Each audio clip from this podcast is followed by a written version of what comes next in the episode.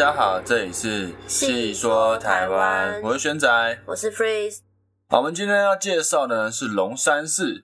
龙山寺呢，大家应该还蛮熟悉的，在台北来说，龙山寺的月老是很有名、很灵验的。嗯，那今天呢，我们就来讲讲龙山寺的一些传说故事，还有它的历史。好，龙山寺是位于台湾台北市万华区富民里的观音寺哦，它的主神是观音，是亲自实习台北城三亿人的信仰与政治还有军事的中心，在战后时期成为外国旅客观光景点。今天这个建筑是列为国定古迹。啊，龙山寺的由来是这样的。在早期的时候，泉州的三亿人有许多是到蒙甲哦，那时候万华区以前叫蒙甲，嗯，蒙甲做茶叶藤条的生意。而传说呢，有位泉州的商人来到蒙甲之后，把随身携带的晋江龙山寺香火袋忘记在，他把它挂在一个竹枝上去上厕所，然后就忘记带走了。嗯，然后到了晚上呢，当地人经过这个附近。然后看到，哎，这个竹林怎么会有闪闪发光的光芒？于是呢，就过去瞧瞧啊，是怎么一回事？结果一看，是挂在竹子上的香袋还在发光，然后看到上面绣有七个字“龙山寺观音佛祖”，顿时大家觉得这一定是观音菩萨显灵，是神机。它是本来上面就有绣那七个字吗？对，本来就有绣那七个字，那主要是因为它在发光。哦，然后发光之后，看到上面写“哎，龙山寺观音佛祖”，大家觉得说啊，一定是观音菩萨显灵，是神机啊。好，然后呢，到了乾隆初年的时候，三义的一名黄姓商人就发起募资建庙，就在这个发现香袋的地方，嗯，他就发起募资建庙。从那个时候就有募资平台啦。啊，对，那时候就开始募资啊。不过这个时候是不会跑的，像老鼠会。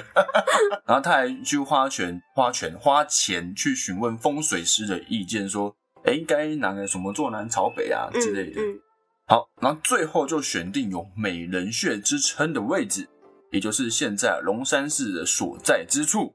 哦，好，那为了加强这个所谓的风水效果，他们建庙的时候呢，还特地凿开一个大水池。形成风水上的美人照镜的地理形式。大水池是那个我们走进去会看到那一个吗？对，就走进去看到的那个。哦，对对对对。而最后呢，募资成功，在乾隆三年的五月十八日开始建造。那在乾隆五年二月的时候，Manga 的龙山寺建造完成，花了快两年的时间。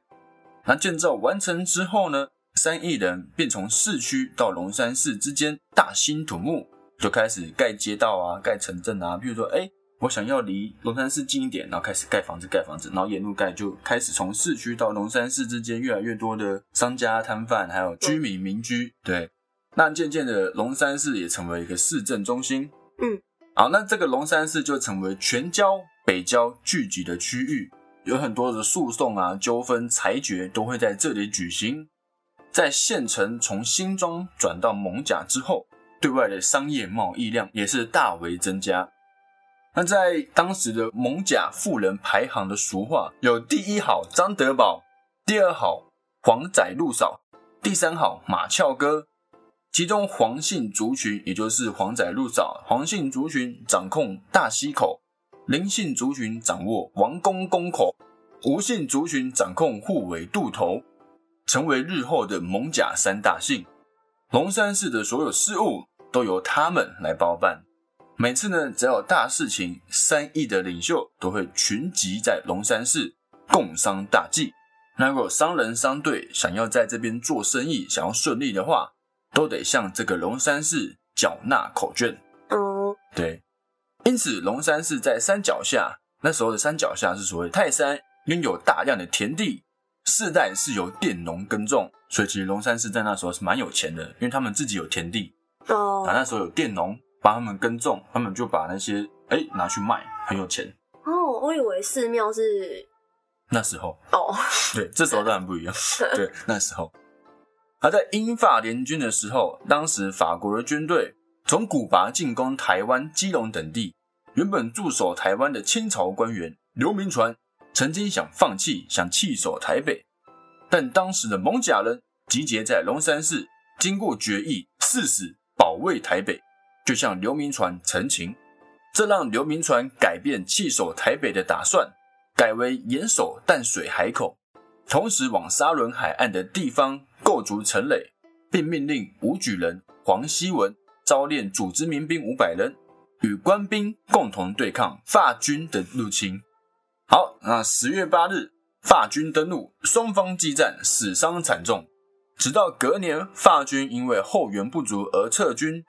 龙山寺的信徒深信。这场仗能打败船坚炮利的法军，是冥冥之中观音菩萨的保佑。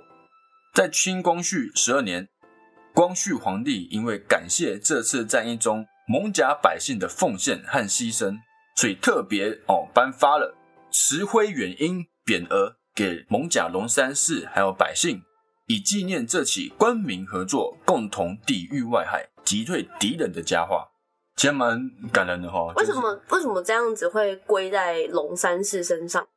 因为当时想要放弃台北的是龙山寺这群人。哦哦，是他们坚守，所以对他们坚，他们就算是他们不愿意放弃台北，留在这一起打这样。哦，所以他们才改为好，那我就相信你，然后就大家一起这样。哦，我想说他守的是海口，那不是应该要归在就是淡水吗？妈祖 是管水的哦。啊，是因为他们发起这个，我们一起决一死战这样。OK OK。好了，在日治时期的时候，住持福智和尚捐出他的积蓄七千两百元。哦，我刚以为再多个万字，对，结果没到那么少。还是当时其实和尚嘛，那也是来的。当时当初这个也是不小的数字。呃，对，也算是不小的数字这样。并由地方集资聘请王义顺设计图样，邀请陶匠洪坤福、雕花匠杨秀新、石匠新阿舅、蒋金辉、彩绘洪宝珍二十多位到台湾。好了，他们呢大肆的整修，这次的整修融合了西方的色彩，像是龙柱或是花鸟柱，加上希腊式的柱头，石材大量使用泉州白石以及玉昌湖青石，屋顶两座藻井。及复杂的网木如意斗拱构成繁丽，钟鼓楼屋顶为轿顶式，有点像是古代的盔帽，也是之后其他庙宇模仿的对象。嗯，七千二可以做这样，蛮厉害。对啊，所以那时候可能七千二真的就是七千两百万哦，对，或是七百二十万。他请很多人呢。对啊，都是请有名的人。那也在台湾首创使用铜铸龙柱，是李禄兴大师所作。之后呢，龙山寺和蒙甲清水岩、大龙峒保安宫并称台北三大庙门。但是呢，在第二次世界大战的时候，大殿被毁了。那这个第二次世界大战呢，龙山寺也是有这样的一个传说：在二战末期，盟军逐渐逼近日本本土，因此台北也开始遭到盟军的空袭轰炸。当时的蒙甲居民常常惜家带眷到龙山寺来避难。啊，有一天，当蒙甲居民依照惯例到龙山寺躲避空袭的时候，却发现当天龙山寺这里的蚊虫特别多，多到猖狂，赶也赶不走，打也打不完。因为龙山寺这一带不是盟军空袭的主要目标，大伙又实在被蚊虫叮咬到，实在难受，于是呢，就决定啊，不然解散回家好了，反正这边也不是主要的目标。嗯，但谁也没有想到，就在这一天。盟军对台北市区进行轰炸。据说当时盟军战机飞行员抵达龙山寺上空时，以为华丽的龙山寺就是日本的总督府，所以呢就投掷炸弹，不偏不倚的命中龙山寺中殿。木造为主的龙山寺瞬间燃起熊熊的大火。所以那是神机显现呢？没错，他说他就故意弄一些蚊虫，好让大家解散回家，哦受不了解散回家，所以就避免了伤亡。空袭结束之后呢，居民们回到龙山寺收拾现场，发现中殿几乎被烧毁。光绪皇帝御赐的匾额，刚刚说的那个送的那个匾额，嗯嗯嗯，还有其他的神像都被祝融吞噬。哦，这祝融就是火焰，唯独观音菩萨像还蹲坐在莲台上，没有损伤。因此，大家能逃过一劫，都相信这是观音菩萨的庇佑。哦，嗯，很厉害，很蛮，就是有这样的一段传说。那在战后呢，几名大师还有大师的后代，就是刚刚那位住持和尚，嗯，他邀请一些大师那战后呢，这位这几名大师或是这些大师的后代，开始了还原的工作。他们整修龙山寺的作业。那这次呢，飞檐上装饰的八仙过海、圣兽飞禽等简年，还有《三国演义》《封神榜》、唐明皇游月宫等历史故事，也都是檐下彩绘的素材。所以，其实如果你去龙山寺仔细看它那些雕刻，或者是简年，或者是图画，那么都是一整篇一整篇的一些故事、历史故事。而殿顶斗拱是以一万八千余小木块衔接而成，以七层罗拱象征七生轮回、因果报应。黄龟礼负责该殿的刺花，也就是木雕，与另一位师傅殿上四角鳖形雀替就是他们的作品。六年下来。资财达新台币四百万元。那在一九五九年九月二十日举行安座典礼，在经过几次的整件翻修，从全白青斗到观音石，从陶瓷砖转到赛璐璐和马赛克，标志着时代的改变的痕迹。一九六六年十月四日，台北市政府召集有关单位会商龙山寺周围摊贩的整顿计划，决定在龙山寺对面的公园内。设立商场，以收容违规的摊贩作为观光区。在一九六七年七月一号，市长高玉树前来巡视刚整顿好的龙山寺四周的环境，呃建好的龙山寺商场。然后呢，他就建议说，可以绿化整个龙山寺的空地，市井以闹中取静的方式，在观光客和市民的心中焕然一新。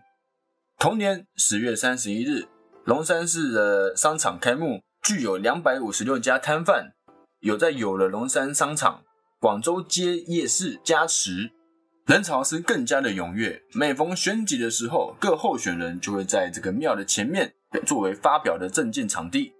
好，那刚刚讲完了龙山寺的历史故事，现在呢来讲讲一些重要性质的装饰。龙山寺在门口就开始有许多的设计。龙山寺中轴线的正门有一个红色格栏。旁边有个石鼓，左右石鼓的正前方都有个人物的小雕刻。